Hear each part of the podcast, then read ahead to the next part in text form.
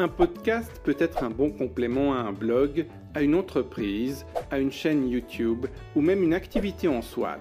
Mais comment lancer un podcast qui cartonne? Je déteste les podcasts et surtout ça va trancher. Ce podcast doit cocher au moins la moitié de toutes les raisons que j'ai de détester les podcasts. Si le podcast était une maladie, ça va trancher, en seraient les lésions purulentes des zones périgénitales et périanales, sur les patients et patientes d'un asile d'aliénés face auquel, l'asile d'Arkham, ressemblerait à un ashram. Point. Saloperie.